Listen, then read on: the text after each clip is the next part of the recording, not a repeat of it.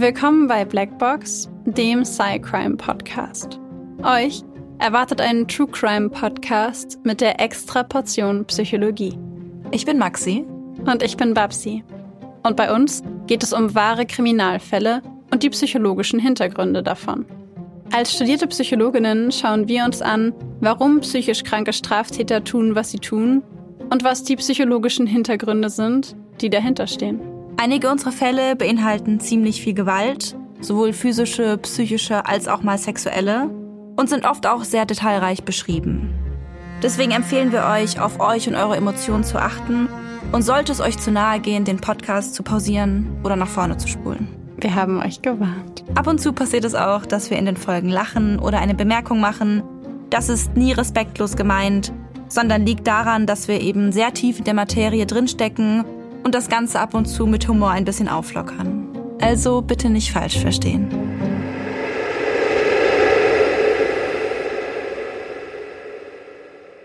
Ihr habt euch ganz lange und ganz sehnsüchtig und immer wieder eine Neurofolge gewünscht. Und Maxi und ich gehen ja sehr sparsam damit um.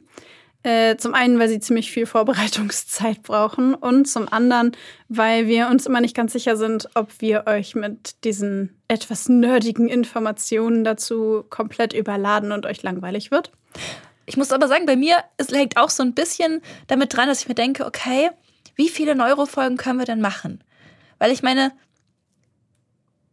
gut, die, die, das ist eher so ein bisschen Babsis Gebiet, aber wie viele krank, äh, psychische Erkrankungen können wir denn nehmen und die wirklich neurologisch so eine ganze Folge füllen? Hm.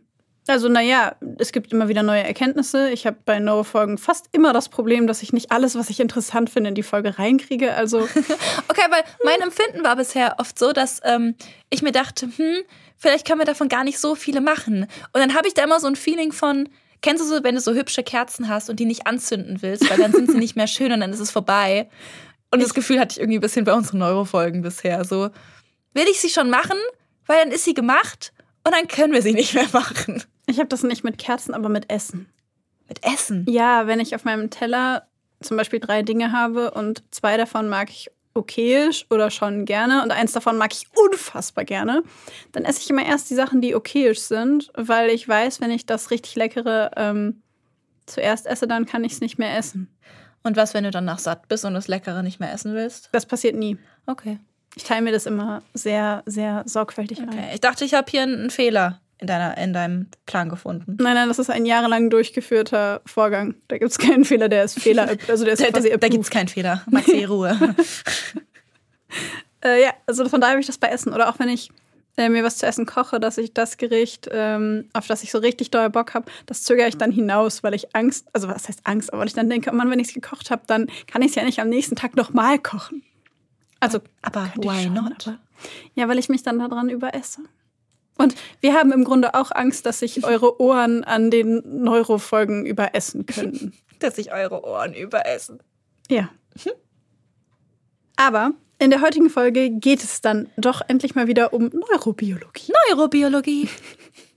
Nämlich im Zusammenhang mit der posttraumatischen Belastungsstörung.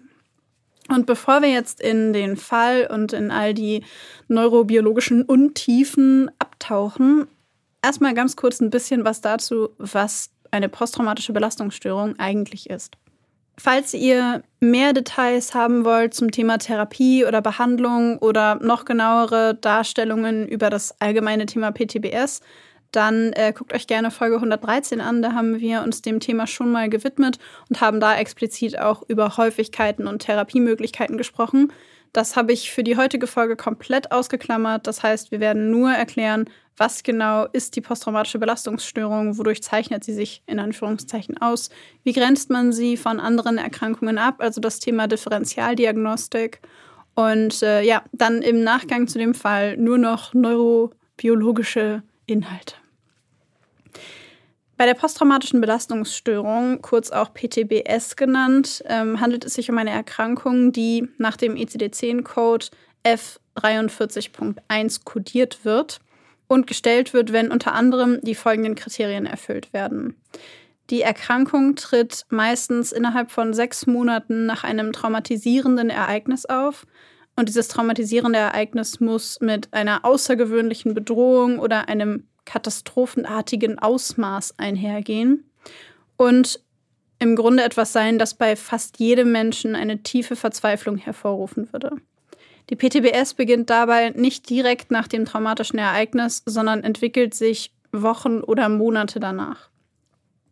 Das zweite Kriterium ist, dass das Trauma sich quasi zeigt in aufdrängenden Erinnerungen, die man auch Flashbacks nennt, oder auch in Träumen oder Albträumen. Und in den Träumen, Albträumen oder Flashbacks wird diese Situation oder Bruchstücke dieser Situation werden für die Person immer wieder, ja, wieder erlebt. Und das kann man sich vorstellen, nicht wie eine Erinnerung, wie ihr euch an eine eurer Klassenfahrten erinnert oder sowas, sondern tatsächlich ist die Erinnerung so stark, dass die betroffene Person es empfindet, als wäre sie wieder in dieser Situation. Und es kann tatsächlich sogar vorkommen, dass Betroffene bestimmte körperliche Empfindungen wieder haben, dass sie bestimmte Dinge riechen, bestimmte Dinge wieder spüren können, Schmerzen, Schmerzen spüren können oder ähnliches. All das äh, können ja Teile von solchen Flashbacks sein. Hauptcharakter ist allerdings visuell, das heißt, dass die Leute das vor ihrem inneren Auge quasi sehen, sich aber so sehr darauf konzentrieren, als wären sie wieder in dieser Situation. Weitere Symptome der PTBS sind, dass sich die Betroffenen häufig deutlich emotional zurückziehen. Das heißt, sie fühlen sich betäubt, fühlen sich stumpf, ja, fühlen sich im Grunde emotionslos. Sie sind häufig gleichgültig und teilnahmslos gegenüber ihrem eigenen sozialen Umfeld. Und das ist insbesondere auffällig, wenn das Menschen sind, die vorher sich gar nicht so verhalten haben und bei denen sich das mit der Zeit erst so entwickelt. Dann beklagen viele Betroffene das Gefühl von Übererregtheit, also eine sehr krass gesteigerte Aufmerksamkeit und starke Schreckhaftigkeit, also dass man quasi die ganze Zeit in so einer Hab-Acht-Stellung ist und angespannt ist und darauf wartet, dass irgendwas Schlimmes passieren könnte. Oder dass sich zum Beispiel dieses Trauma in der Realität nochmal wiederholt. Dann kann dazu gezählt werden, dass beispielsweise der Schlaf nachts gestört ist. Betroffene können nicht einschlafen, können nicht durchschlafen, wachen sehr früh auf und ja, wie gesagt, können dann nicht wieder einschlafen oder haben massive Albträume. Das kann bei Einzelnen tatsächlich so weit gehen, dass die Albträume eine so große Angst machen, dass Betroffene nicht mehr schlafen gehen wollen, weil sie Angst davor haben, dass diese Albträume wiederkommen. Und was ähm, häufig auch beobachtet werden kann, ist ein Vermeidungsverhalten. Es werden also Aktivitäten und Situationen vermieden, die Erinnerungen an das Trauma wachrufen könnten, weil Betroffene so große Angst davor haben, dass sie dieses Trauma wieder erleben müssen. Zu den möglichen Differentialdiagnosen der PTBS, also Erkrankungen, die, wo man checken muss, dass ähm, die nicht statt der PTBS vorliegen, also quasi Differentialdiagnosen nochmal zur Erklärung, sind Erkrankungen, die man abgrenzen muss, also die man bei einer Diagnose oder Verdacht auf PTBS schauen muss, okay, könnte es nicht das und das sein, denn das sind tatsächlich teilweise ähnliche Symptome und kann manchmal verwechselt werden. Diese möglichen Differentialdiagnosen bei der PTBS ähm, sind zum Beispiel akute Belastungsreaktionen, also wie der Name eigentlich schon sagt, akute Reaktionen auf belastende Situationen.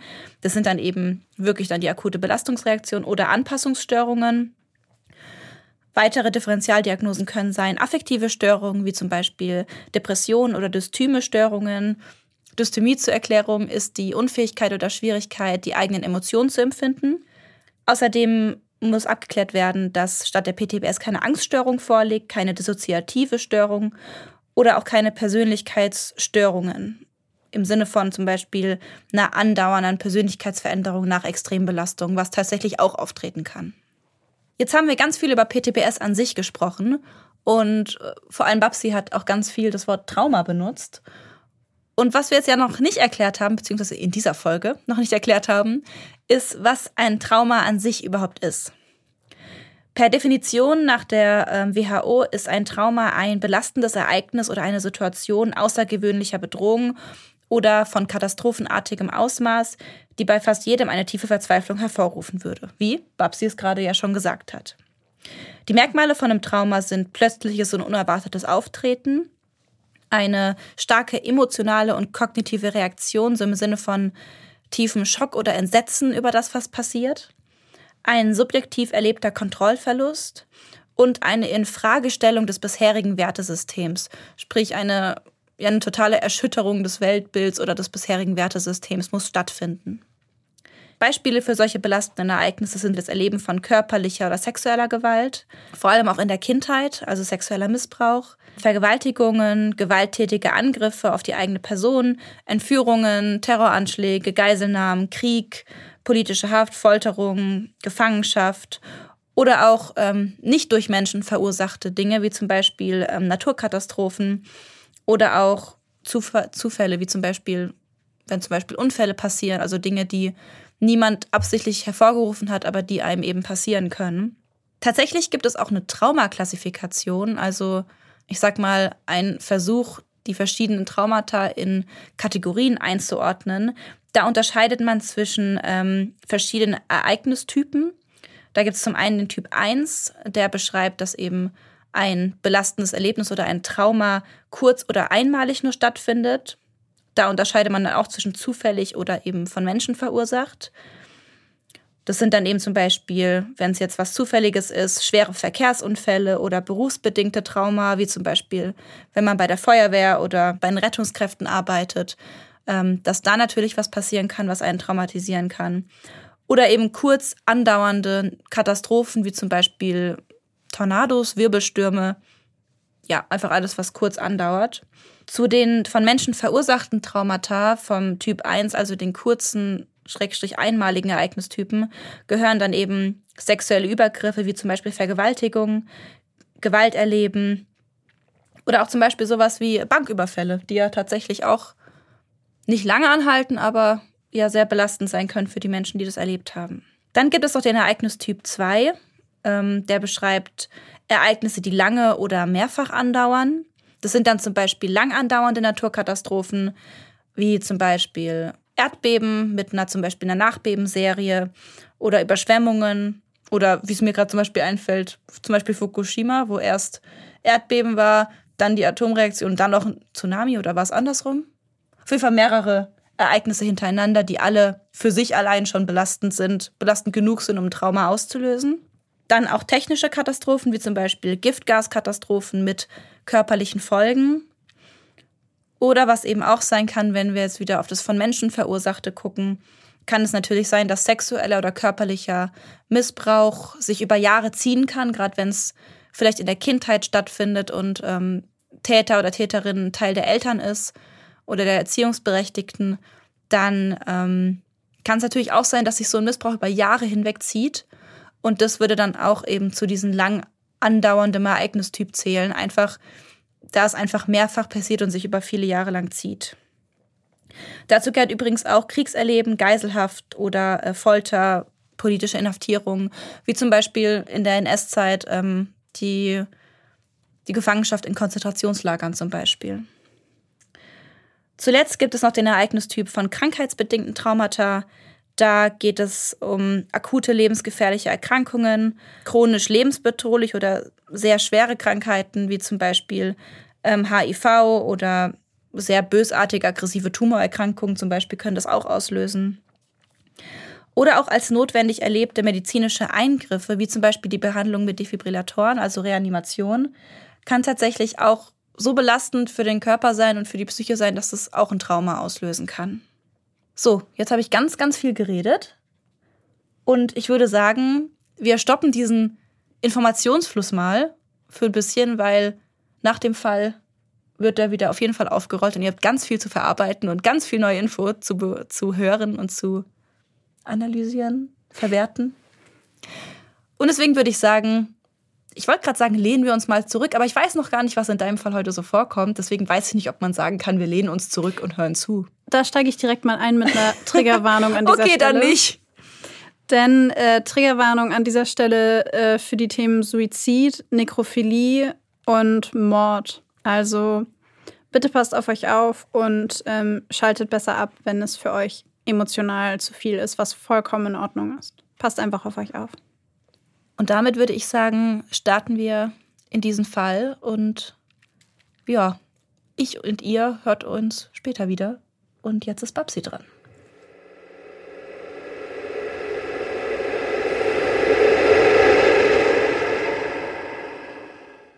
Monster sind real. Und Geister sind auch real. Sie leben in uns. Und manchmal siegen sie. Stephen King.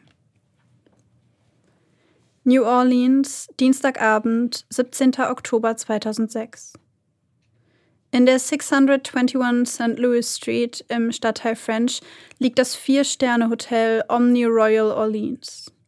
Mit einem beheizten Außenpool, einer wunderschönen Terrasse mit schwarz lackierten Stühlen in französischem, verschnörkeltem Stil und sieben Stockwerken mit großen Zimmern gehört es zu den besseren Hotels vor Ort. Warmweiße Scheinwerfer beleuchten die grünliche Fassade des Hotels als plötzlich eine dunkle Silhouette auf dem Hoteldach erscheint. Der Schatten bleibt erst wackelig auf dem Hoteldach stehen, geht dann mit immer schnelleren Schritten zum Rand. Schließlich bleibt er kurz stehen und tritt dann den entscheidenden Schritt nach vorn. Noch bevor einer der Passanten oder zufälligen Zuschauer etwas tun kann, kippt der Unbekannte über die Kante des Dachs und stürzt in die Tiefe. Innerhalb von Sekundenbruchteilen landet der Körper mit einem dumpfen Aufprall auf dem harten Asphalt des Parkplatzes vor dem Hotel. Sieben Stockwerke tief ist er gefallen. Sein Körper ist merkwürdig verdreht und verrenkt. Einige umstehenden Passanten schreien. Zahlreiche Menschen laufen zu dem Mann in der Hoffnung, ihm doch noch helfen zu können. Doch jede Hilfe kommt zu spät. Der 28-jährige Zachary Bowen ist tot. Zeugen rufen sofort die Polizei und innerhalb weniger Minuten stehen Krankenwagen und Polizisten neben der Leiche des jungen Mannes. Bei der Untersuchung des Leichnams finden sie 28 Brandmale, die offenbar von Zigaretten stammen. Hat jemand den Mann gequält und ihn dann gezwungen zu springen? War er Opfer einer Straftat? War es ein freiwilliger Suizid? Viele Fragen kommen bei den Beamten auf. Als sie seine Kleidung nach Hinweisen zu Identität und Hintergrund durchsuchen, machen die Polizisten eine grausige Entdeckung, die dem Vorfall ein ungeahntes Ausmaß gibt. Zachary Bones wird am 15. Mai 1978 in Bakersfield, Kern County, Kalifornien geboren. Seine Kindheit und Schulzeit verlaufen unauffällig. Er ist ein normaler Junge, der sich in der immer scheinenden kalifornischen Sonne zu einem lockeren, fröhlichen und freundlichen Menschen entwickelt. Noch während der Highschool-Zeit zieht er nach New Orleans, um bei seinem Vater zu leben, nachdem seine Eltern sich getrennt haben. Bereits in der Schule hat Zack immer wieder mit Depressionen und Problemen in der Schule zu kämpfen. Dennoch schafft er seinen Abschluss und beginnt danach in einer Bar als Barkeeper zu arbeiten. Dort lernt er nur wenige Monate später die zehn Jahre ältere Lena Schupak kennen. Kurz darauf ist die 28-Jährige schwanger und die beiden entscheiden sich zu heiraten. Nach der Eheschließung und der Geburt ihres ersten gemeinsamen Kindes wird Lana schnell wieder schwanger. Ein kleines Geschwisterchen kommt dazu. Zack ist nunmehr bereits in seinen jungen Jahren zweifacher Vater und fühlt sich verantwortlich für seine kleine Familie. Um möglichst schnell Geld zu verdienen, entscheidet er sich dazu, dem Militär beizutreten.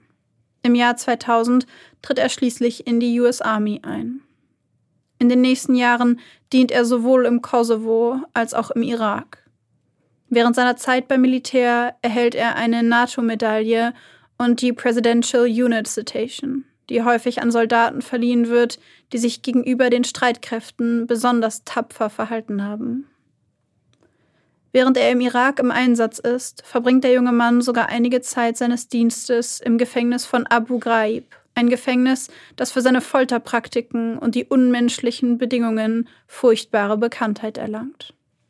Zurück in Deutschland ist Bowen nicht mehr derselbe. Die Erinnerung an ein junges Mädchen und ihre Familie, die bei einem Bombenangriff getötet wurden, und der Tod eines nahestehenden Kameraden lassen ihn nicht los. Er erhält eine allgemeine Entlassung aus dem Militär anstelle einer, wie er gehofft hatte, ehrenvollen. Damit erhält er zwar Zugang zu einer vom Militär finanzierten grundsätzlichen Krankenversicherung, diese deckt jedoch nur das absolut Nötigste ab. Ohne ehrenvolle Entlassung hat er keine Möglichkeit, eine Finanzierung von College, Graduierten und Ausbildungsprogrammen zu erhalten um sich weiterzubilden und einen anderen, gut bezahlten Job zu finden. So kehrt Zack traumatisiert und desillusioniert zurück zu seiner Familie. Doch dort ist plötzlich alles anders. Seine Frau Lana erkennt ihren Mann nicht mehr wieder. Er ist aggressiv, gehetzt, ungeduldig. Schließlich lässt sie sich von Zack scheiden und bittet ihn, die gemeinsame Wohnung zu verlassen. Bowen bleibt zwar erziehungsberechtigt für seine beiden Kinder, muss sich nun jedoch ein neues Leben aufbauen. Traurig und einsam macht sich der junge Mann daran, sich eine eigene Wohnung und Gelegenheitsjobs zu suchen.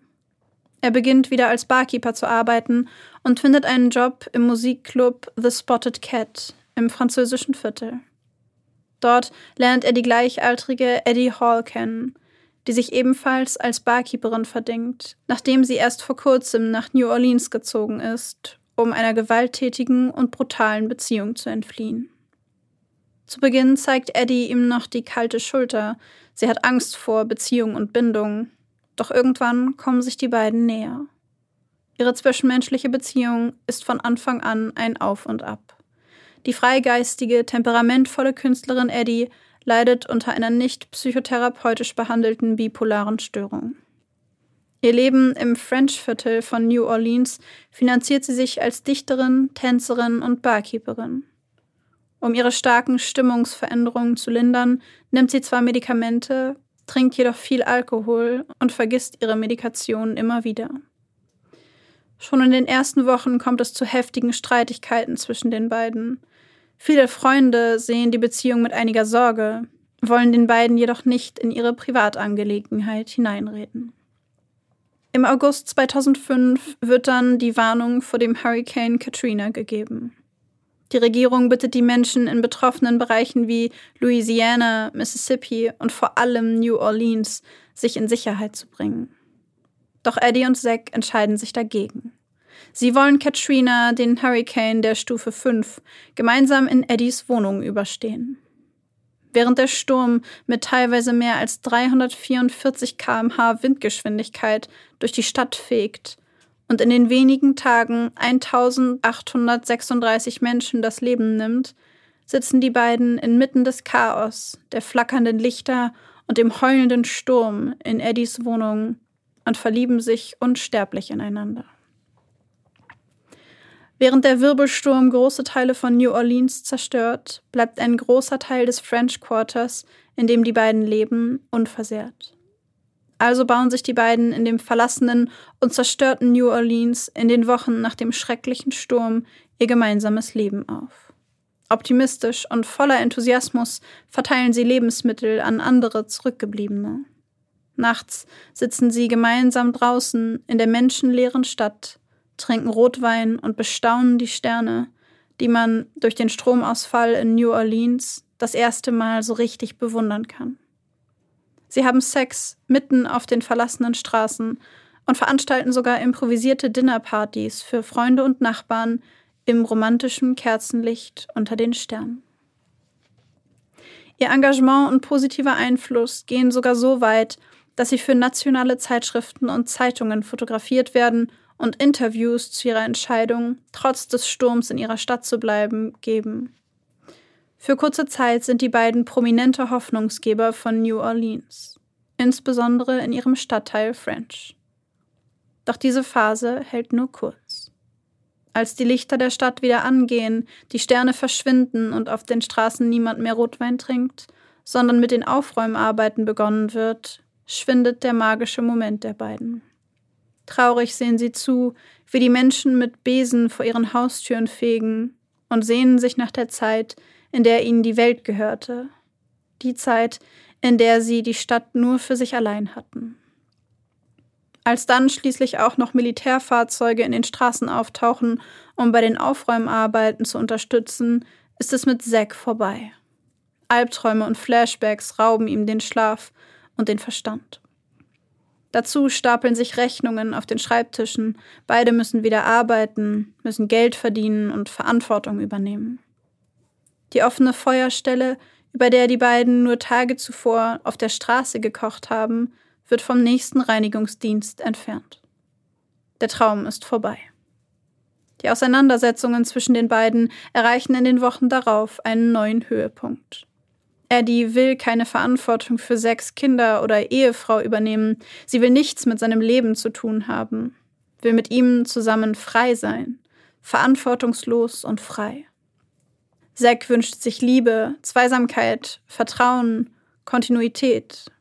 Und so können sie sich geben, und so können sie sich gegenseitig nicht geben, was sie brauchen. Doch eine Trennung kommt für die beiden nicht in Frage. Sie sind miteinander verbunden. So tief, dass getrennte Wege nicht in Frage kommen. In den folgenden Monaten beginnen die beiden immer mehr Alkohol und schließlich auch Drogen zu konsumieren. Was mit einer Flasche Wein am Abend beginnt, wird schnell zum Konsum über den Tag. Was mit Marihuana abends beginnt, wird in den nächsten Wochen Kokain. Beide versuchen mit aller Macht, ihre eigenen alten Wunden zu betäuben, doch immer öfter reißen sie sich gegenseitig ihre Wunden auf, anstatt sich zu unterstützen. Irgendwann beginnen sie, sich auseinanderzuleben. Ihr Alltag besteht nur noch aus Schweigen und Streit. Zack sucht sich Beziehungen zu anderen Männern und Eddie deutet gegenüber Freunden an, dass er trotz seines Images als netter Kerl im Irak schreckliche Dinge im Gefängnis getan habe. Morgens wachen die beiden nach einer durchzechten Nacht regelmäßig auf und sind beide mit blauen Flecken bedeckt, bei denen sich keiner der beiden daran erinnern kann, sie dem anderen zugefügt zu haben.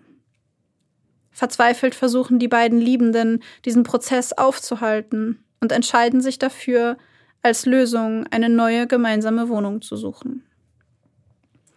Direkt über dem berühmten Voodoo-Tempel in der Rampart Street finden die beiden eine Wohnung. Mit ihrem Trinkgeld der letzten Monate machen sie sich sofort daran, die Wohnung zu mieten und ziehen ein. Noch während sie die ersten Kisten auspacken, geht Eddie zum Vermieter und macht ihm klar, dass sie die Wohnung alleine mieten möchte. Der Mietvertrag solle nur auf ihren Namen ausgestellt werden, nicht auf Zachary Bowen. Sie ist sich sicher, dass Zack sie betrogen hat und will nun doch mit der Beziehung abschließen. Als Zack das erfährt, ist er untröstlich und wütend. Er versucht Eddie alles zu erklären, doch es ist zu spät. Nur wenige Tage später, am 5. Oktober 2006, eskaliert die Situation zwischen den beiden. Sie sind trotz der Trennung nebeneinander in der Wohnung eingeschlafen.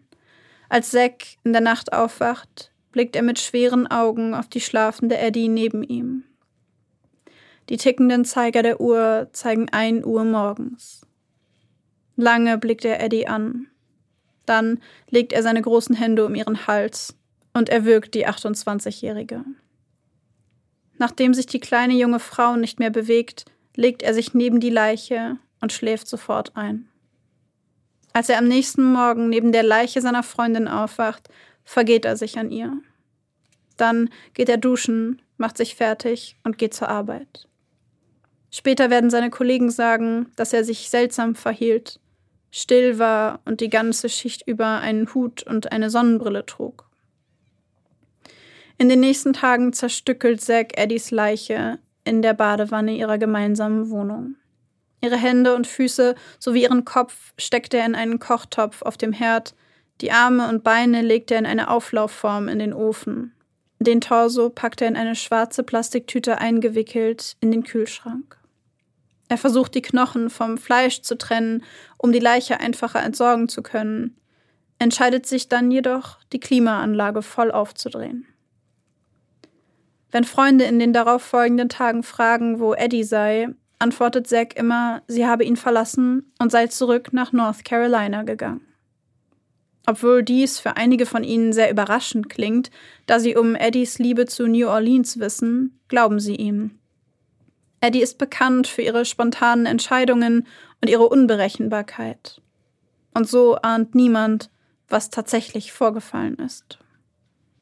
In den folgenden zwei Wochen macht Zack sich mit seinen ersparten 1500 Dollar ein schönes Leben. Er geht in Clubs, teure Restaurants, feiern und trifft sich mit Freunden. Am 17. Oktober 2006 trifft er sich noch mit einem Freund, macht einen glücklichen und fröhlichen Eindruck und sagt ihm, er werde bald in den Urlaub fahren. Dann fährt er zum Omni Royal Hotel, nimmt an der Hotelbar einen letzten Drink, steigt auf das Dach des siebenstöckigen Hotels und springt. Als die Beamten seine Taschen durchsuchen, finden sie eine Plastiktüte in seiner Gesäßtasche. Darin einen handgeschriebenen Brief, seine Armeemarke und den Schlüssel zu der Wohnung in der Rampart Street. Als die Ermittler die eiskalte Wohnung betreten, bietet sich ihnen ein verstörendes Bild. An den Wänden steht in silberfarbener Sprühfarbe geschrieben: Ich liebe Sie. Ich bin ein totaler Versager. Und schau in den Ofen. In Kochtöpfen und im Backofen finden sie die Überreste von Eddie Hall. Einzig der Abschiedsbrief dient den Ermittlern als Erklärung dessen, was hier vorgefallen ist. Heute ist Montag, der 16. Oktober, 2 Uhr nachts. Ich habe sie am Donnerstag, dem 5. Oktober um 1 Uhr nachts getötet. Ich habe sie in aller Ruhe erwürgt. Es ging sehr schnell. Nach der Hälfte der Aufgabe hielt ich inne und dachte darüber nach, was ich da tat. Die Entscheidung, die erste Idee abzubrechen und zu Plan B überzugehen, in Klammern der Tatort, an dem sie sich jetzt befinden, kam nach einer Weile. Ich habe mich selbst erschreckt, nicht, weil ich die Frau, die ich seit anderthalb Jahren liebe, in aller Seelenruhe erwürgt und dann ihre Leiche geschändet habe, sondern weil ich keinerlei Gewissensbisse hatte. Ich habe schon immer gewusst, wie schrecklich ich bin. Fragen Sie irgendjemanden. Und ich habe beschlossen, meine Jobs zu kündigen und die 1500 Euro, die ich hatte, dafür zu verwenden, glücklich zu sein, bis ich mich umbringe. Das habe ich dann auch getan. Gutes Essen, gute Drogen, gute Stripperinnen, gute Freunde und alles, was ich noch hatte. Ich habe meine Familie nicht kontaktiert. Das erklärt also den Schock. Und ich hatte eine fantastische Zeit, in der ich meine Tage auslebte. Jetzt ist es einfach an der Zeit. Auf den vielen Seiten seines Briefes legt Zack seine Lebensgeschichte dar. Er schreibt über seine Schulzeit, diverse Jobs, das Militär, seine Ehe, seine Verantwortung als Vater, Liebe, und die 28 Brandwunden auf seinen Armen, die er sich selbst zugefügt hat. Für jedes seiner Lebensjahre eine. Den Brief beendet er mit In allem habe ich versagt. In einem Nachruf auf ihren Sohn schreibt Sex Mutter auf die Frage danach, was ihr als erstes zu ihm in den Sinn kommt, sein verrückter Sinn für Humor, das fing schon in der Schule an, als die Lehrerin ihn fragte, was er werden wolle, wenn er groß sei, und er sagte, ein rosa Schwein. In der Mittelstufe lernte er jede Zeile aus Wayne's World auswendig und versuchte so sehr, ein Skater zu werden. Aber er war eine Niete, und das wusste er.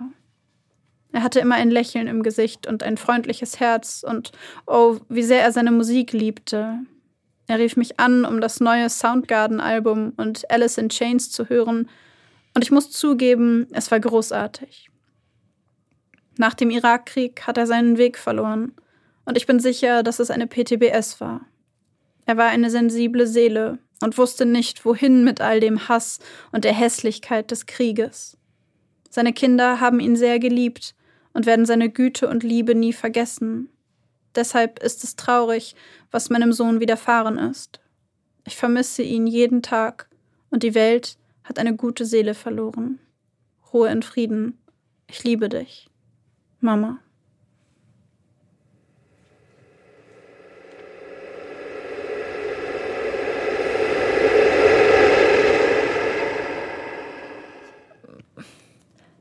Der Fall ist sehr ähnlich zu dem Fall, den wir in der PTBS-Folge hatten. Da hatten wir auch einen Mann, der im Krieg war und danach mit einer PTBS zurückkam und dann auch einen Mord beging. Mehrere er ja in der anderen Folge. Und irgendwie ist es jetzt ähnlich wie bei diesem Fall, dass mir der Täter sehr leid tut. Also ich habe sehr viel Mitgefühl für diesen Täter und ich fand irgendwie das Ende mit der diesen Nachruf, den die Mutter geschrieben hat, wirklich sehr traurig.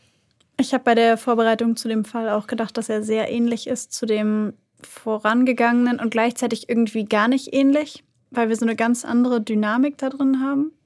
Und ich muss gestehen, dass ich irgendwie Probleme damit hatte, ein Gefühl für diesen, also ein Gefühl zu diesen Personen im Fall zu bekommen, weil ich irgendwie unglaubliches Mitleid und Mitgefühl für das Opfer habe, also für Eddie. Ja. die in den letzten Sekunden ihres Lebens das Gesicht des Mannes gesehen hat, mit dem sie anderthalb Jahre zusammen war. Was es mir gerade auch einfällt, die kam doch aus einer, aus einer Beziehung, wo sie misshandelt wurde. Ja. Und dann stirbt sie einfach durch die Hände ihrer nächsten Beziehung. Ja. Oh, das ist echt. Und gleichzeitig habe ich irgendwie so viel Mitgefühl für den Täter, wobei ich bei Zack irgendwie ein Problem damit habe. Also ich habe weniger Mitgefühl als bei dem anderen Fall, ehrlicherweise. Mhm. Weil, weil er sich nach dem Mord an der Frau, die er geliebt hat, noch zwei Wochen lang ein schönes Leben gemacht hat. Und für mich Ja, hat das stimmt. sowas, für mich hat das sowas Kaltblütiges, dass jemand anders sein Leben verloren hat. Und du bist zwar total selbstmitleidig und sagst, ich habe in meinem Leben überall versagt, Mhm. aber du machst dir noch zwei Wochen ein gutes Leben, während du jemandem anders das Leben, also jemand anderem das Leben genommen hast. Und dann zu sagen, also er hat in einem in dem Brief auch geschrieben, ähm, ich nehme mir jetzt selber das Leben, ähm, weil ich das, also ne, ich habe eins genommen, also muss ich meins dafür geben, so nach dem Motto ein Leben für ein Leben. Aber das ist halt irgendwie was. Ich bin so hin und her gerissen und immer wenn ich hin und her gerissen bin, habe ich irgendwie gar kein Gefühl zu den beteiligten Personen. Ja. Ich meine, was ich mir vorstellen kann, was äh, Betroffene auch häufig berichten, dass so dieses sich betäubt fühlen oder sowas, so äh, Emotionen abspalten, ist ja, Ja. da ein großes Thema. Und ähm, also das hatte ich mir gedacht, als es so in dieses, um diese fast ja zwei Wochen ging, die er da noch irgendwie nice gelebt hat und das Geld ausgegeben hat, dass ich mir dachte, okay, also dieser Suizid und auch diese Brandwunden zeigt ja schon ein gewisses Maß an, ich würde sagen, Wissen darum, was er gemacht hat und An Selbsthass? an sehr, sehr, sehr viel Selbsthass.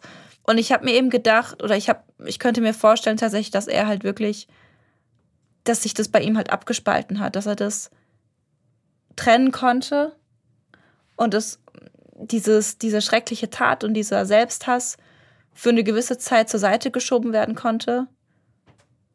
Aber er vielleicht auch schon gespürt hat, dass das nicht lange anhalten kann.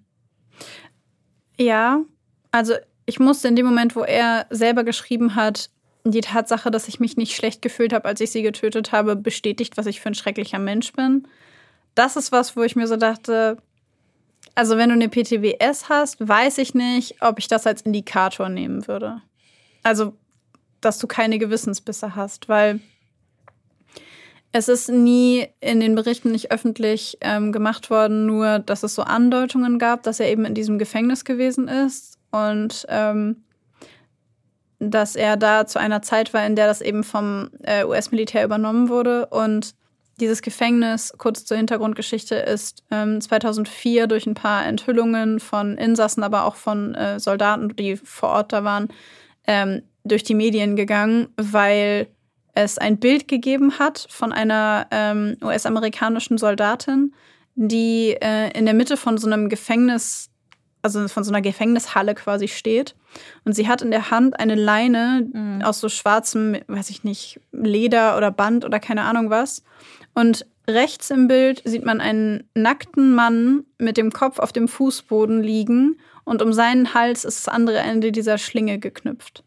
Und dieses Bild wurde geleakt quasi und hat dazu geführt, dass es einen unglaublichen Aufschrei gegeben hat, weil dann rausgekommen ist, dass in diesem Gefängnis von US-amerikanischen äh, Soldaten extreme Foltermethoden an den Insassen vorgenommen worden sind.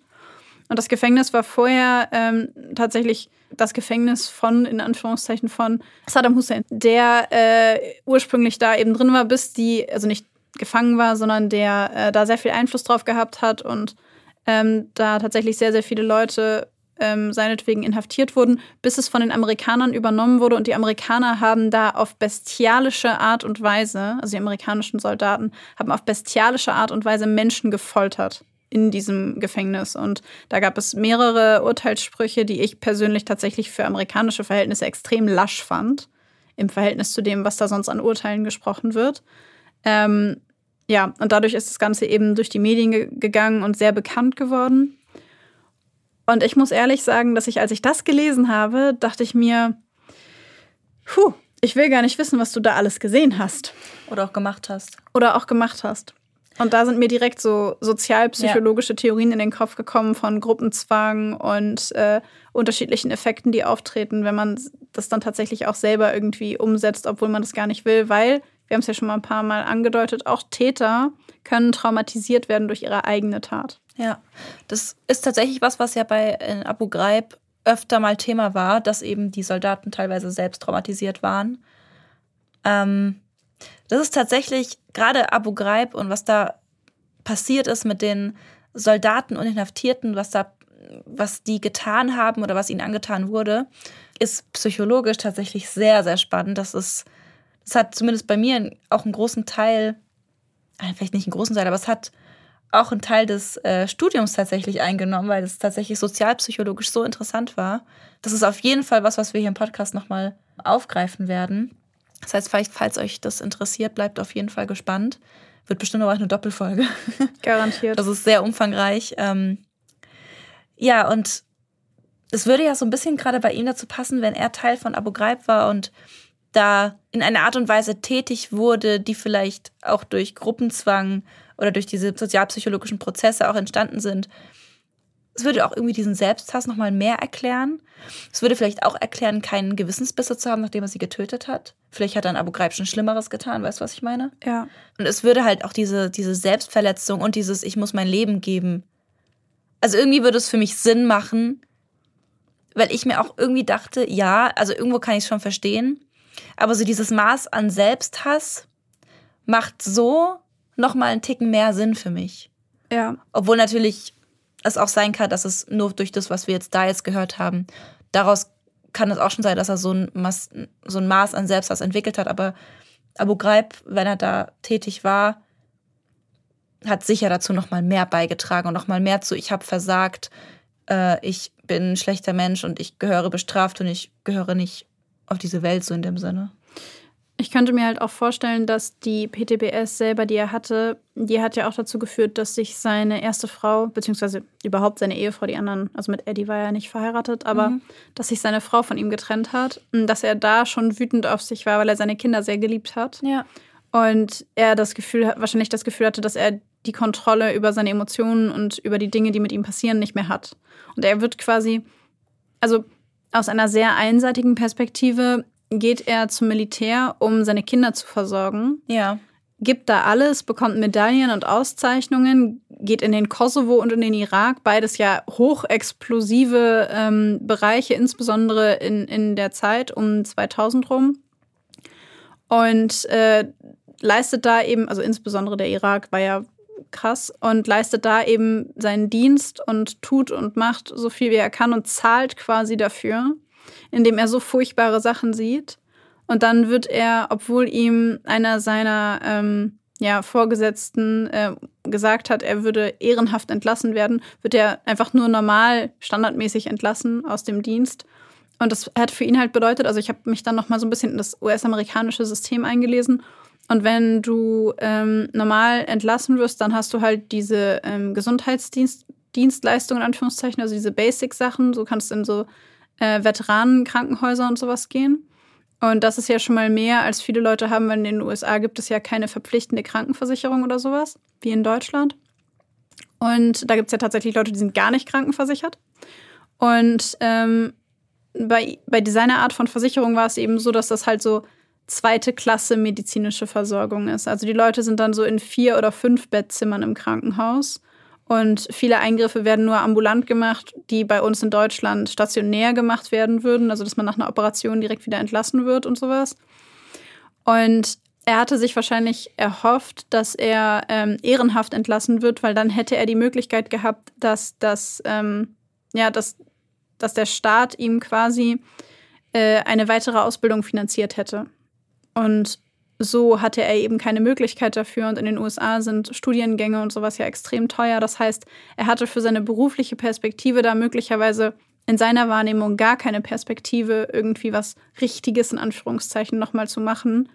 Und kommt also quasi aus diesen Kriegsgebieten, kommt zurück und wird nicht ehrenhaft entlassen, sondern einfach nur entlassen, hat also diese ganzen Vorteile nicht, kommt nach Hause, kriegt seine Emotionen irgendwie ich will jetzt nicht sagen, kriegt seine Emotionen nicht in den Griff, hat halt eine posttraumatische Belastungsstörung, was dazu führt, dass er ungeduldig wird, aggressiv wird, sich viel mit seiner Frau streitet.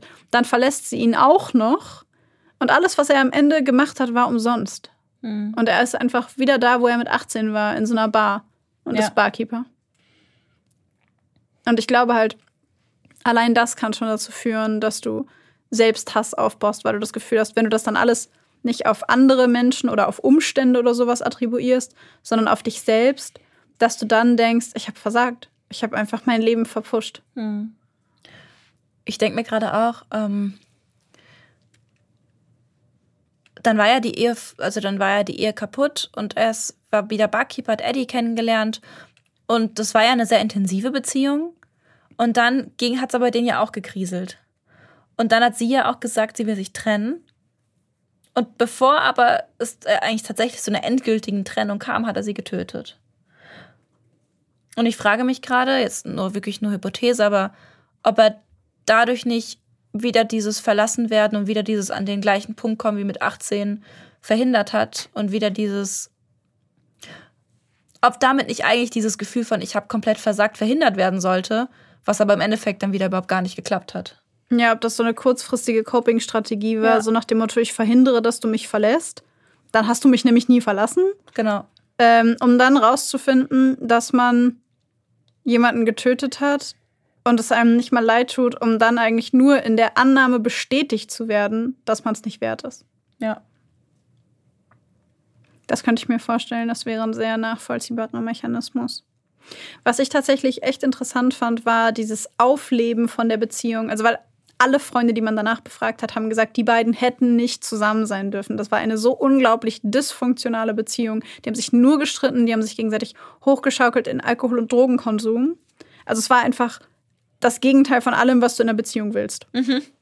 Und was äh, er extrem ausführlich in seinen Briefen beschrieben hat, war dieses unglaublich gute Leben, das er hatte kurz nach Katrina, als eigentlich alles im Chaos war und alle waren total devastated und fertig mit den Nerven und sie, die beiden hatten die Zeit ihres Lebens. Darf, darf ich raten? Hm? Oder eine Hypothese einwerfen? Ich habe auch eine. Erzähl du zuerst. Naja, nach Katrina sah es draußen so aus wie in ihm drin. Und er war nicht der Einzige, bei dem Chaos ist und bei dem alles kaputt ist. Und er konnte sich mit Eddie irgendwie da so eine heile Welt drin aufbauen. Das heißt, dann waren, waren die, die, die im Chaos gut klarkamen. Und als sich dann alle wieder hingebegeben haben und alle wieder alles in Ordnung gebracht haben, dann war dieses Chaos und diese Zerstörung nur noch in ihm selbst und nicht mehr draußen. Das finde ich auch eine interessante Theorie. Die Überlegung, die ich hatte, war, dass also dass ähm, also Hall, Eddie Hall ist selber in einer Familie aufgewachsen, in der sie sexuell missbraucht wurde. Das mhm. heißt, sie war traumatisiert, genauso wie er. Ach Gott, und die, Arme, ey. die beiden haben, ähm, haben sich quasi getroffen und beide sind Chaos gewohnt. Beide sind es gewohnt, wenn um sie herum die Welt in Schutt und Asche liegt. Und häufig ist es ja, was heißt häufig, aber ich habe das schon häufiger mal gelesen, dass äh, Menschen, die sehr dysfunktionale Situationen überlebt haben, wenn das vorbei ist, dass es für sie eine große Herausforderung ist, damit klarzukommen, wenn die Dinge plötzlich gut sind. Weil sie viel besser ah, im Chaos -hmm. funktionieren, weil sie das gewohnt sind. Und das können sie viel besser handeln. Und weil sie es besser handeln können, weil sie es gewohnt sind, können sie es auch besser handeln als Leute, die nicht im Chaos aufgewachsen sind. Oder die kein Chaos erlebt haben, wie er eben als Kriegsveteran. Mhm. Und dass die beiden quasi zusammen deswegen so unfassbar gut funktioniert haben, weil ihr Umfeld ihnen diese Situation gegeben hat, mit der sie gut copen können. Also quasi, dass, äh, dass, dass, dass dein Umfeld dir wieder ein Trauma gibt, quasi in Anführungszeichen. Und das kannst du gut handeln, weil das ist, was du gewohnt bist. Ja, und diesmal sind dann sie, die, die das gut handeln können. Genau. Aber wenn es um dich herum alles, wenn um dich herum alles okay ist, dann musst du das, und von daher würde ich dir da auch zustimmen, dann musst du dieses Ding in dir selber alleine handeln. Und dann kann es nicht, ähm, also dann, dann gibt es nichts, was irgendwie nach außen da ist. Und in dieser katastrophalen Situation konnten sie quasi die Helden sein, weil sie wussten, wie man damit umgeht. Ja. Und dann hatten sie auch noch sich. Es war so ein, ich wette, das war so ein Bonnie und Clyde-Ding. Ja. So die beiden gegen den Rest der Welt.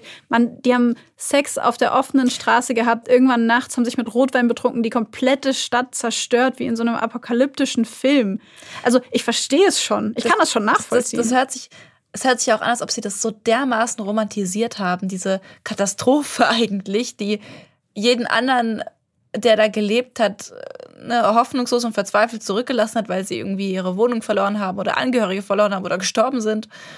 Und so wie das aber in dem Fall beschrieben wurde, hat sich das angehört wie so einfach total schöne Abende mit Rotwein und Freunden am Tisch unterm Sternenhimmel. So komplett romantisiert Ja. und komplett realitätsfern eigentlich zu, wie es ja eigentlich war. Ich glaube halt, also ich kann diesen sehr romantischen Teil da irgendwie schon nachvollziehen, weil Filme, die man sich so anguckt, in denen Dinge sehr romantisch dargestellt wird, leben häufig ja auch davon, dass darum das Chaos herrscht. Ja. Und dass die Leute deswegen so verbunden sind, weil da Chaos herrscht. Meine Vorstellung ist gerade auch wirklich wie in so einem Film. Also, also ich stelle es mir wie so, keine Ahnung, so mit so gefilmt wie so The Notebook vor. Ja. Ja. Und ich glaube, dass, ähm, und von daher bis dahin kann ich das auch nachvollziehen tatsächlich, weil ich es mir genauso vorstelle. Ähm, es gibt auch ein Buch tatsächlich zu diesem Fall. Das Buch heißt Shake the Devil Off von Ethan Brown. Ich habe das Buch leider nicht gelesen, weil ich es erst heute Morgen gefunden habe. Oh. Aber ich werde es noch lesen. Und er beschreibt in diesem Buch quasi sehr pathetisch das tragische Schicksal zweier Personen. Ähm, und dabei geht er insbesondere, und das fand ich persönlich ganz interessant, auf den Irakkrieg ein und den Hurricane Katrina.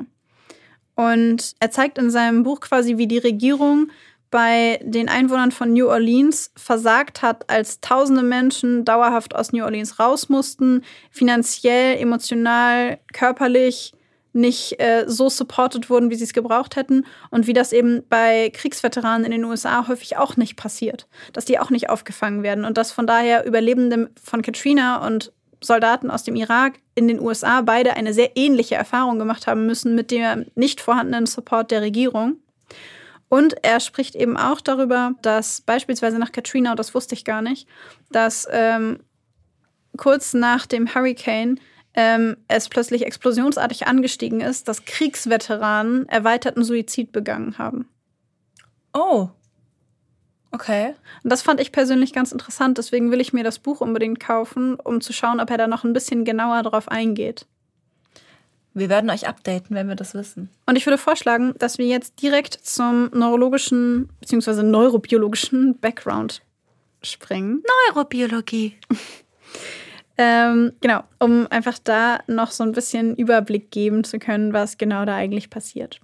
Prinzipiell habe ich mir erstmal die Frage gestellt, gibt es neurobiologisch denn Prädispositionen? Also gibt es im Gehirn irgendetwas, das ich da haben kann, das mich anfälliger für eine posttraumatische Belastungsstörung macht?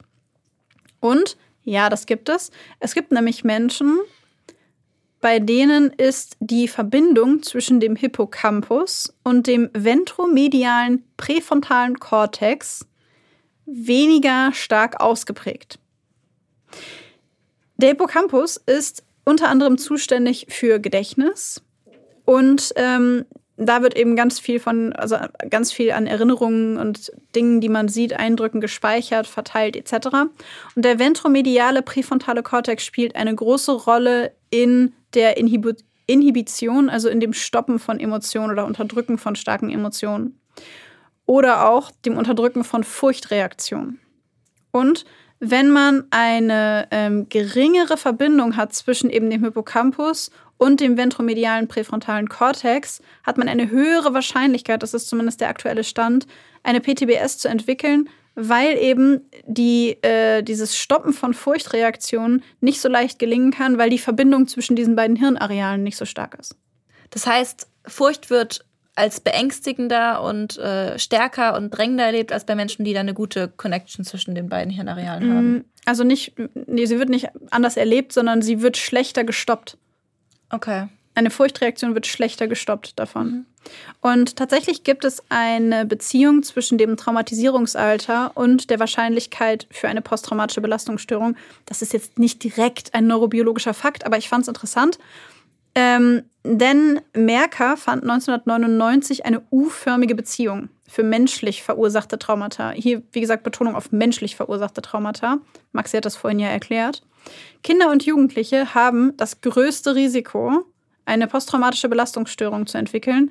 Junge Erwachsene und Erwachsene mittleren Alters im Vergleich dazu eher geringer und ältere Erwachsene haben wiederum ein höheres Risiko.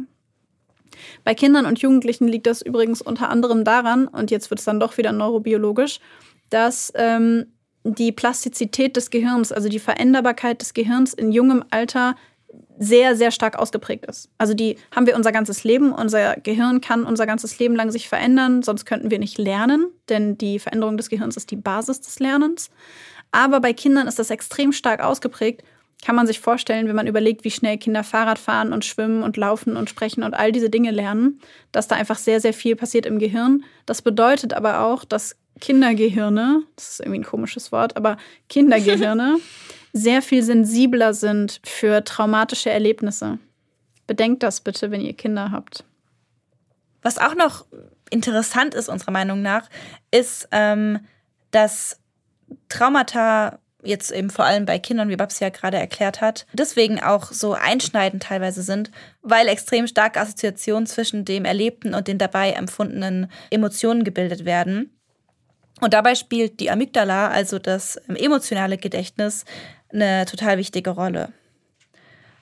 Es ist nämlich so, dass, wie Babs ja gerade gesagt hat, die Hemmung von Furcht ist ja, es kann dazu beitragen, dass man eher ein Trauma entwickelt. Und dieses, diese Furcht oder dieses Angstgedächtnis sind bei Patienten tatsächlich, die eine PTBS haben, tatsächlich überhand. Zugrunde von diesem ganzen Prozess liegt, dass ähm, eine, ein Trauma oder eine PTBS, ähm, ich sag mal so, als Reaktion einer Furchtkonditionierung passiert. Konditionierung, so im Sinne von klassischer Konditionierung, haben wir, glaube ich, hier schon ein paar Mal erklärt. Ähm, falls ihr euch, ähm, falls ihr einen kleinen Hint braucht, ähm, das war das mit dieses Experiment mit dem Hund und der Glocke und dem Essen. Äh, wo immer, wenn es Essen gab, wurde die Glocke geklingelt und der Hund hat Speichel entwickelt, weil eben Hunde, wenn sie Essen sehen, gleich Essen bekommen, Spe erhöhten Speichelfluss zeigen. Und irgendwann, nach so und so vielen Durchgängen, war es so, dass wenn die Glocke geklingelt hat, hat der Hund Speichelfluss gezeigt. Und genau das Gleiche ähm, ist, so ist die Theorie, passiert im Gehirn von Menschen, die eine PTBS haben, nämlich dass bestimmte Reize, die eben mit den Emotionen oder dem aversiven Erlebten gekoppelt sind, zu einer Furchtreaktion beitragen. Was dabei aber total oft passiert, ist, dass es Fehlalarme gibt. Quasi, dass ähm, das emotionale Gedächtnis oder eben die Amygdala reagiert auf Dinge, auf Situationen, die zu Unrecht als Gefahr erkannt werden und ähm, damit eben eine Furchtreaktion auslöst. Beispielsweise kann man sich das vorstellen, dass wenn, ähm, ja, wenn ein Reiz zum Beispiel in dieser traumatisierenden Situation, wenn es da zu dem Zeitpunkt nach Rauch gerochen hat oder sowas, dass diese, dieser Geruch ähm, durch diese Furchtkonditionierung, wie diese Glocke funktioniert. Und wenn man dann Rauch riecht und in dem Moment passiert dieses schreckliche Ereignis, dann wird es abgespeichert im Gehirn. Und wenn die Person das nächste Mal Rauch riecht, kann es sein, dass allein der Geruch von Rauch ausreicht, als dass dieser Alarm im Gehirn ausgelöst wird. Weil die Konditionierung in dem Fall der Furchtkonditionierung, da reicht es, wenn der wenn die Emotion stark genug ist, die Angst groß genug ist, dann reicht es, wenn das einmal passiert. Ja. Und dann wird eben diese Verbindung von dem Rauchgeruch und dieser alarmierenden Situation und der Angstreaktion sofort aktiviert, obwohl vielleicht es nur nach Rauch riecht, weil irgendjemand ein Lagerfeuer oder sowas im Nachbargarten angemacht hat. Aber für die Person ist es eine nicht kontrollierbare, nicht einschätzbare Warn- und Gefahrensituation. Und genau da spielt wieder das eine Rolle, was ich vorhin gesagt habe, diese verringerte Verbindung zwischen dem äh, Bereich im präfrontalen Kortex und der Amygdala. Das dieser präfrontale Kortex normalerweise diese Furchtreaktion stoppen würde. Denn vorne im Kopf, äh, im präfrontalen Kortex sitzt, wenn ihr euch erinnert, äh, unsere Logik und alle äh, Dinge quasi, bei denen wir bewusste, also nicht alle Dinge, aber dadurch steuern wir Dinge bewusst, können bewusst über Dinge nachdenken, können planen. Das machen wir alles mit dem präfrontalen Kortex. Und da sitzt eben auch der Bereich, der die Furchtreaktion kontrolliert. Und ähm, wenn die Verbindung zur Amygdala nicht gut funktioniert, dann wird das Gehirn quasi geflutet mit Angst und der präfrontale Kortex kann kein Stoppschild hinhalten, weil die Verbindung nicht gut genug ist. Vielleicht kann man das so Ja. erklären. Ich habe tatsächlich mal eine Patientin gehabt, die hat, wenn sie Zigarre gerochen hat, oder, ne, muss ich gerade dran denken, weil du auf Rauch gesagt hast, wenn sie Zigarre gerochen hat, ähm, dann kamen teilweise Flashbacks auf, teilweise kamen Panikattacken auf, was ja eigentlich genau dazu passt, was du gerade erklärt hast. Sprich, äh, der Geruch von Zigarren hat bei ihr eine Fehleinschätzung ausgelöst, eben in, aber in dem Maße, dass ihr Körper einfach komplett massiv mit Furcht reagiert hat und eben dann in diese Flashbacks oder Panikattacken gegangen ist. Ja, und das ist genau das, ähm, was ich meine. Zugrunde liegend für die PTBS ist tatsächlich eine Fehlspeicherung im Gehirn. Ähm, es gibt zwei unterschiedliche Formen. Wie gesagt, ich habe das, glaube ich, schon ein paar Mal bei den Neurofolgen gesagt. Wir machen das sehr high-level gerade, weil es ist viel komplizierter, als wir es in so einem Podcast erklären können. Aber es gibt grundsätzlich zwei unterschiedliche Formen von Gedächtnis. Einmal das implizite Gedächtnis, auch das non-deklarative Gedächtnis genannt. Das ist verantwortlich für das Speichern von Erfahrungen und Fähigkeiten, die unterbewusst abgerufen werden können. Das könnt ihr euch zum Beispiel vorstellen, wenn ihr anfangt, Auto zu fahren, dann müsst ihr am Anfang noch überlegen, wie die Schaltung funktioniert. Aber irgendwann schaltet ihr einfach und ihr merkt das gar nicht.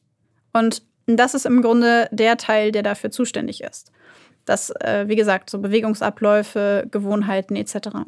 Dann gibt es das explizite Gedächtnis, das ist das Wissensgedächtnis. Da werden Inhalte gespeichert, die wir aktiv gelernt haben. Wir erinnern uns alle an die Schule, an den Deutschunterricht, Nominativ, Genitiv, Dativ, Akkusativ. Habe ich alles vergessen. Weiß man, wenn man es weiß, überhaupt nur deswegen, weil man es sich bewusst in den Kopf gehämmert hat, um es dann in der Klausur auf den Tisch zu geben. genau. Das Traumagedächtnis hat ebenfalls einen expliziten und einen impliziten Bereich. Der explizite Traumagedächtnisbereich ist alles, was die Betroffenen bewusst und häufig verbal mitteilen können. Das heißt, sie können erzählen, was passiert ist, was sie gesehen haben, wie genau das abgelaufen ist. Dabei ist tatsächlich ziemlich erstaunlich, dass die meisten PTBS-Betroffenen die Geschehnisse sehr, sehr bruchstückhaft ähm, erzählen. Das heißt, es ist kein, häufig kein zusammenhängender, also keine zusammenhängende Geschichte, sondern es werden Einzelsituationen oder Einzelbilder beschrieben und dazwischen herrschen Gedächtnislücken. Ähm, was es auch manchmal gibt, sind, ist bei Betroffenen, dass es keine kompletten Sätze gibt, sondern nur einzelne Worte, die quasi so ausgesprochen werden, um, um es zu umschreiben, einfach weil sie sich nicht in diese, also weil sie auf diese Form von Gedächtnis nicht zurückgreifen können, weil da nicht alles abgespeichert ist. Und das andere ist das implizite Gedächtnis. Und das ist das Gedächtnis, das den Betroffenen so furchtbare Probleme macht. Das ist nämlich zuständig für Flashbacks. Das implizite Gedächtnis ist das, was die Flashbacks hervorbringt, denn das sorgt dafür, dass diese Gedächtnisinhalte gefühlt aus heiterem Himmel auftauchen. Also diese, diese Situationen, wo Menschen dann ganz plötzlich wieder wie so ein Film in ihrem Kopf ablaufen haben, dem sie sich nicht, ja, von dem, vor dem sie sich nicht selber beschützen können. Und ähm, interessant ist da tatsächlich, dass für die meisten Menschen nicht die furchtbarsten Momente erlebt werden, sondern die Momente, die diesem furchtbaren Augenblick vorausgehen. Und dabei haben diese Intrusionen, also diese Flashbacks, wie schon gesagt, eine extreme Hier- und Jetzt-Qualität. Das heißt, sie werden äh, wahrgenommen als, äh, dass sie sich jetzt, also dass sie jetzt gerade stattfinden. Was auch tatsächlich oft zusammen einhergeht mit Dissoziationen, also ähm, Momente, in denen äh, man die Betroffenen so belastet sind oder und so emotional unter Druck stehen, auch eben wegen diesem Hier- und Jetzt-Situation, dass ja, sie dissoziieren heißt, wenn man es ganz platt mal formuliert, ich sag mal so, sich aus ihrem Körper zurückziehen, sich aus ihr, sich irgendwo im hintersten Eck des, des Geistes verkriechen und äh, zu dem Zeitpunkt teilweise auch nicht ansprechbar sind, einfach ja, so wirken, als ob sie einfach mal kurz aus dem Körper raus neben sich treten, einfach weil die Emotionen und die äh, Belastungen so stark sind, dass es gerade nicht aushaltbar ist und man deswegen quasi wie so einmal raustreten muss, um das eben auszuhalten und um dieses, um diese extreme Belastung quasi zu überleben, ganz platt formuliert. Der Grund dafür, dass ähm, sich Intrusionen übrigens so echt anfühlen und so plötzlich kommen, das liegt darin, dass in dem Moment des Traumatas ähm, kurz bevor das passiert, haben wir eine extrem starke Angstreaktion. Also das kennt ihr bestimmt in abgeschwächter Form hoffentlich nur. Äh, Momente, vor denen wir Angst haben, dass was Schlimmes passiert. Die Angst ist schon vorher da. Die Befürchtung und die durch die Befürchtung ausgelöste Angst ist schon vorher da. Und Intrusionen werden häufig dadurch ausgelöst, dass auf bestimmte Stimuli, also auf bestimmte Reize besonders stark geachtet wird. Und die Tatsache, dass wir dadurch beso darauf besonders stark achten, nennt man perzeptuelles Priming. Das kommt aus dem impliziten Gedächtnis und bezeichnet quasi einfach nur, dass wir auf bestimmte oder ähnlich geartete Reize stärker reagieren, wenn wir auf diesen Reiz vorher schon mal reagiert haben. Und äh, das erklärt im Grunde, warum äh, diese, diese Intrusionen kommen, weil das implizite Gedächtnis verantwortlich ist für das Speichern von Erfahrungen, die unterbewusst abgerufen werden. Deswegen haben Betroffene auch keine aktive Kontrolle darüber, wann diese Intrusionen kommen. Das heißt, auch das implizite Gedächtnis, also das emotionale Gedächtnis quasi, ist dann auch dafür verantwortlich, dass eben die Betroffenen zum Beispiel, wie ich jetzt, wie ich jetzt ja berichtet habe, auf zum Beispiel Zigarrenrauch oder Zigarrengeruch so schnell massiv reagieren, weil da eben das implizite Gedächtnis halt, sag ich mal, schießt. Ja. Und was daran tatsächlich das besonders fiese ist, ist, dass ähm, man bei PTBS-Patienten einen veränderten Cortisolspiegel feststellen kann. Der ist nach dem Trauma, also Cortisol kurz ist das Stresshormon, nach dem Trauma ist der Cortisolspiegel extrem niedrig und zwar chronisch extrem niedrig. Aber zu dem Zeitpunkt, wo dieses Trauma eben passiert, wird sehr, sehr viel Cortisol ausgeschüttet. Und Cortisol hat eine zweifach gedächtnismodulierende Wirkung, nach Rosendahl et al. 2006. ähm, das führt, also Cortisol führt einerseits zu einer verbesserten Speicherung von neuen Gedächtnisinhalten, wenn man viel Cortisol ähm, quasi im Gehirn hat. Aha, super. Was dafür sorgt, dass das Trauma besonders gut gespeichert wird. Und auf der anderen Seite hemmt es aber den Abruf von alten Gedächtnisinhalten beziehungsweise ist der Abruf von alten Gedächtnisinhalten gehemmt, weil nach diesem Trauma der, Cort der Cortisolspiegel absinkt und zwar chronisch reduziert ist. Und jetzt müsste man, wenn man das logisch zu Ende denkt, müsste man dann sagen, okay, dann müsste man doch den Betroffenen einfach nur Cortisol geben, um dafür zu sorgen, dass äh, ja, dass im Grunde die, also dass neue Gedächtnisinhalte gebildet werden können. Dass es quasi überschrieben werden kann. Genau, und man Gedächtnisinhalte quasi besser speichern kann. Das Blöde ist, dass man das probiert hat und äh, das Cortisol, also die Cortisolgabe, verbessert ähm, zwar die Tatsache, dass man quasi auf einzelne Reize besser reagiert. Die Cortisolgabe reduziert dabei aber leider nur ähm, das perzeptuelle Priming für Stimuli, also dass äh, man auf diese Sachen stärker re reagiert. Aber es äh, verhindert leider die Intrusionen trotzdem nicht. Das heißt, man kann mit Cortisol äh, leider keine, ähm, also die Intrusionen leider nicht komplett verschwinden lassen. Aber so wie ich das jetzt richtig verstanden habe, wenn man, das heißt, wenn aktiv gerade Cortisol gegeben wurde, reagieren Betroffene schwächer, sag ich mal, wie in, zum Beispiel in meinem Fall auf Zigarrenrauch. Wenn ich, wenn ich das richtig verstanden habe, ja. Okay, spannend. Das wusste ich noch gar nicht. Also quasi, wenn ich einen, äh, einen Reiz schon mal gesehen habe, dann reagiere ich nicht so stark darauf, wenn ich Cortisol bekommen habe, wenn ich diesen Reiz nochmal sehe. Aber Cortisol kann keine Intrusionen verhindern. Okay, also ich reagiere, das heißt, Betroffene reagieren darauf nicht so stark, kriegen aber trotzdem Flashbacks. Ja. Toll. Das ist zumindest das, was ich daraus verstanden habe. Wenn ihr das anders verstanden habt oder äh, andere Gedanken dazu habt, dann teilt das gerne ähm, mit, mit uns oder mit mir. Ähm, mit allen. Mit, mit allen damit wir alle was dazulernen können. Aber das ist, wie ich das ähm, Prinzip verstanden habe. Bleibt jetzt bei all diesen Dingen, die ich gerade erzählt habe oder die wir gerade erzählt haben, immer noch die Frage, was genau passiert aber denn jetzt beim Trauma im Gehirn? Und die posttraumatische Belastungsstörung basiert ganz grundsätzlich auf einer unvollständigen bzw. fehlerhaften Verarbeitung, Gedächtnisverarbeitung des Traumas. Normalerweise speichern wir Erlebnisse in verarbeiteter Form ab.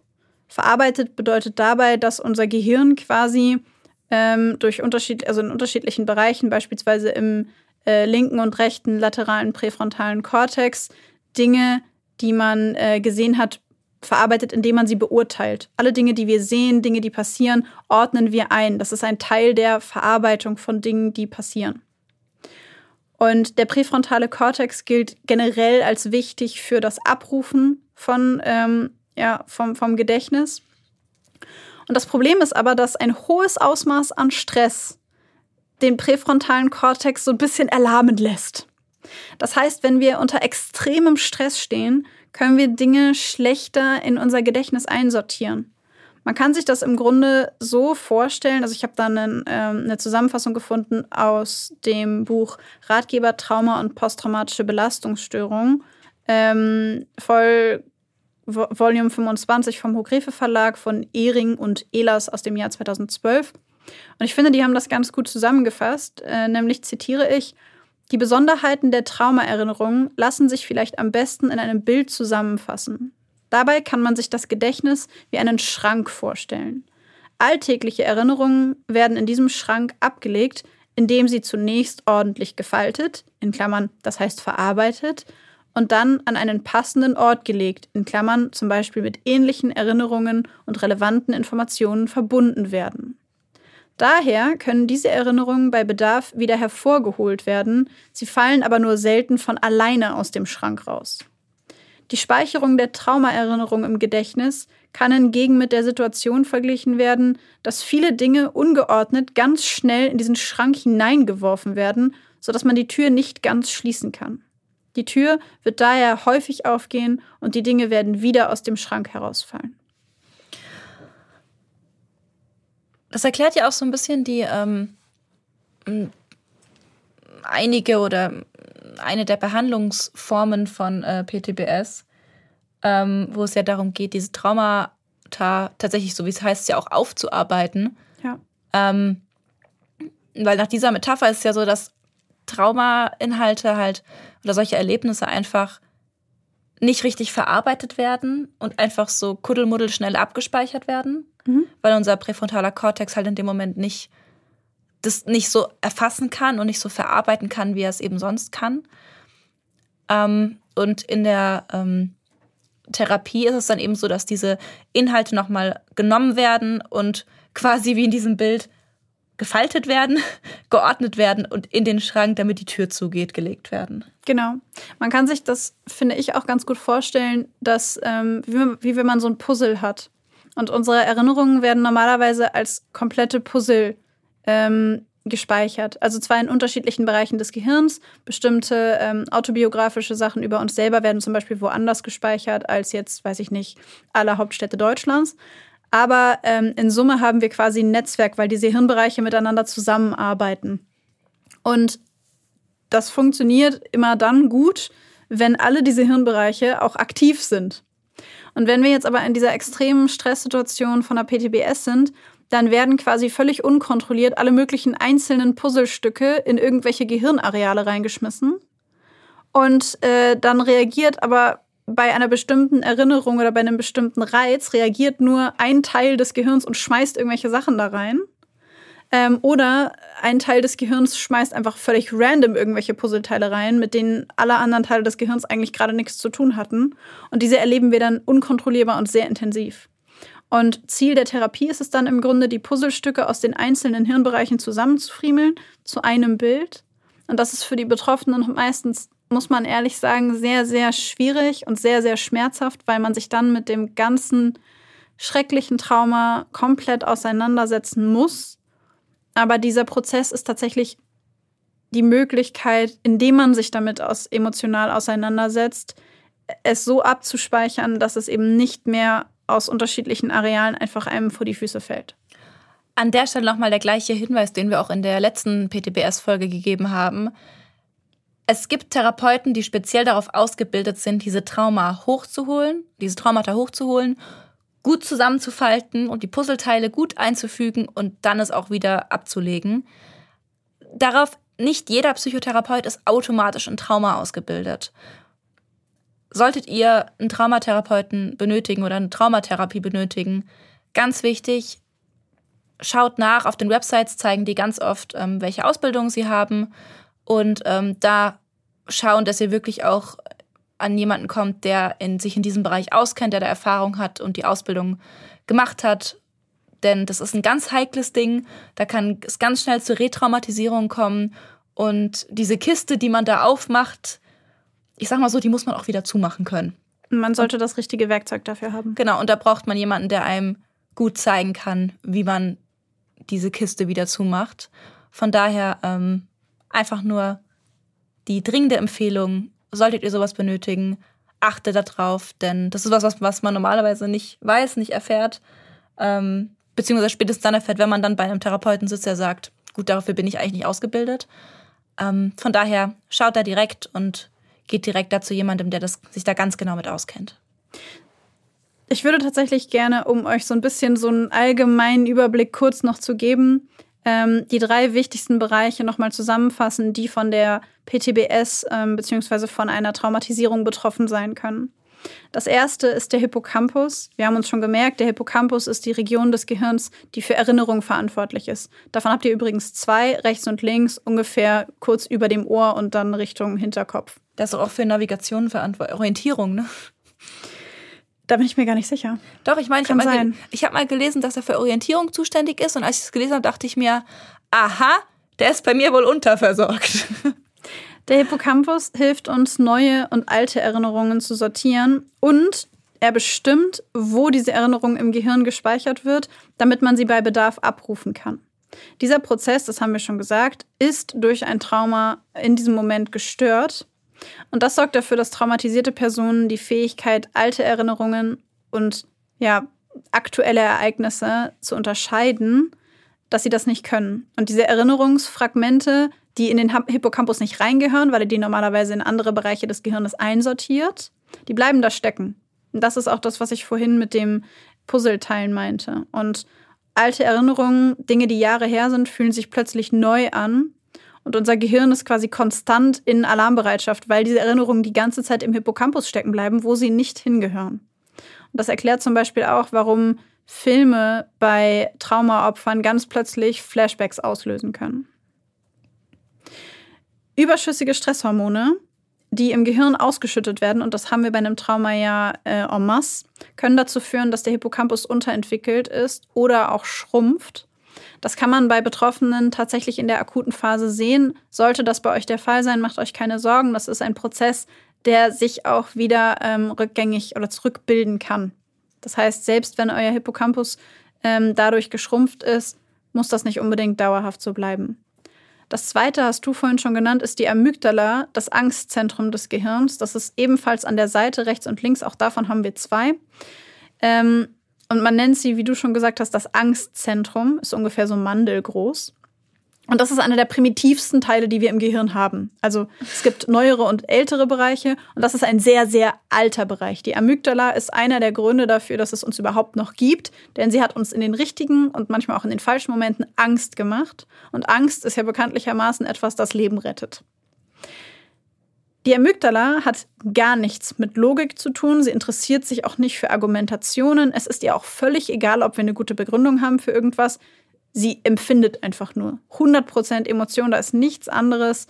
Und die Amygdala löst eben durch ihre Reaktion in Anführungszeichen aus, dass im Gehirn Stresshormone ausgelöst werden und wir uns für Kampf, Flucht oder Freeze entscheiden, also für Reaktionen auf bestimmte angsteinflößende Situationen. Deswegen bringen auch Wahrscheinlichkeiten oder Prozentrechnungen bei einer Person, die Flugangst hat, zu sagen, nur so und so viel Prozent stürzen ab und es ist viel wahrscheinlicher, dass du einen Autounfall stirbst, bringt nichts. Genau deswegen, weil die Amygdala sich da einen Scheißdreck drum schert. Ja, das ist der, die, die sitzt in deinem Kopf und ist dir ist mir egal. Und wenn es 100 Prozent sind, es ist mir egal. Das ist mir suspekt, ist mir wurscht. Ja. Und tatsächlich gehen Forscher davon aus, also unterschiedliche Wissenschaftler gehen davon aus, dass die Amygdala durch so ein Trauma eben überaktiviert werden kann, was eben dann dazu führt, dass viel zu viel Stresshormone freigesetzt werden. Das wiederum wirkt sich auf den präfrontalen Kortex aus. Das heißt, wir können die Erinnerung nicht vernünftig abspeichern und unser Gehirn friemelt alles durcheinander und speichert nichts ordentlich ab. Und das Schlimme daran ist, dadurch, dass nichts ordentlich abgespeichert ist, können wir es später auch nicht willentlich abrufen, weil manche Teile davon eben in diesem unbewussten Teil des Gedächtnisses sitzen. Und deswegen ist eine Therapie so wichtig, weil wir da nicht immer bewusst rankommen und wir deshalb die Arbeit auch nicht, also dieses Zusammenstückeln, häufig einfach auch nicht alleine machen können und es auch gefährlich ist, das alleine zu machen. Trauma können die Amygdala tatsächlich vergrößern weil sie eben äh, ja, sehr stark gereizt wird. Auch diese Größenveränderung kann aber wieder rückgängig gemacht werden. Und das Dritte, was ich auch schon ein paar Mal angesprochen habe, ist der mediale präfrontale Kortex. Das ist eben dieser Bereich, der uns dabei hilft, Emotionen zu steuern, Gefahren sauber einzuschätzen, sowas wie ähm, ich weiß nicht, da liegt ein Flusen auf dem Boden. Oh mein Gott, ich glaube, es ist eine Spinne. Ah, nee, warte, es ist nur ein Fussel. Gefahren einzuschätzen, wie gesagt, oder eben auch nicht Gefahren einzuschätzen, Impulse zu kontrollieren und die beste Reaktion sich zu überlegen. Und das ist eben der Teil, der absolut überflutet wird, wenn unser Gehirn quasi nur noch Angst ist. Und das ist auch genau das Problem. Wenn dieser Bereich überflutet ist, der Hippocampus überflutet ist, hat unser, Problem, unser Gehirn ein Problem damit, ja, Erinnerungen sauber abzuspeichern. Und das ist der Haupt, das Hauptsymptom von PTBS. Diese Flashbacks, aus denen dann das Vermeidungsverhalten resultiert, diese Albträume, die immer wieder kommen, diese, dieses Gefühl von Kontrollverlust, weil ich Flashbacks in völlig merkwürdigen Situationen bekomme und dass unser Gehirn eben bestimmte Reize so überinterpretiert und sofort komplettes Chaos im Gehirn auslöst und wir wissen gar nicht warum. Wir wissen nur, dass wir Angst haben und wir Panik kriegen, wenn wir Rauch riechen. Ja. Und äh, ja, ich würde euch unfassbar gerne noch ganz viel mehr erzählen, weil ich habe noch etwa vier Seiten voll mit Studien und wissenschaftlichen Ergebnissen und ähm, ja, unterschiedlichen Erhebungen, die bei unterschiedlichen Personen gemacht wurden. Aber wir würden diese Folge absolut sprengen, wenn wir das machen. Und von daher würde ich mich gerne darauf berufen, dass wir nochmal eine PTBS-Neuro-Folge machen, ja. denn ich habe noch sehr, sehr viel Material und äh, ich habe tatsächlich noch gar nicht alles gelesen, was ich gerne dazu lesen wollte. Ich würde sagen, das schreit nach einer zweiten PTBS-Neurobiologie-Folge. Sagt uns gerne, ob euch das auch interessiert, ob ihr da Spaß dran habt oder ob es euch ähm, ja vielleicht auch langweilt oder interessiert. Ob es zu viel Info ist. oder auch das, seid gerne ehrlich mit uns. Ähm, wir, äh, also ich lese die Sachen dann sowieso, weil ich finde die total spannend, aber dann labern wir euch damit nicht so zu, wenn ihr das eher langweilig findet. Ähm, ich hoffe, ihr konntet folgen. Ich bin mir beim Sprechen und beim Erzählen immer nicht ganz so sicher, wie nachvollziehbar die Dinge sind, äh, die, die wir sagen, die ich sage. Ähm, ja, gebt uns auch gerne dazu Feedback. Und in diesem Sinne würden wir sagen, stoppen wir diesen massiven Informationsfluss. Und eigentlich haben wir auch nicht mehr zu sagen als seid lieb zueinander und tschüss. tschüss.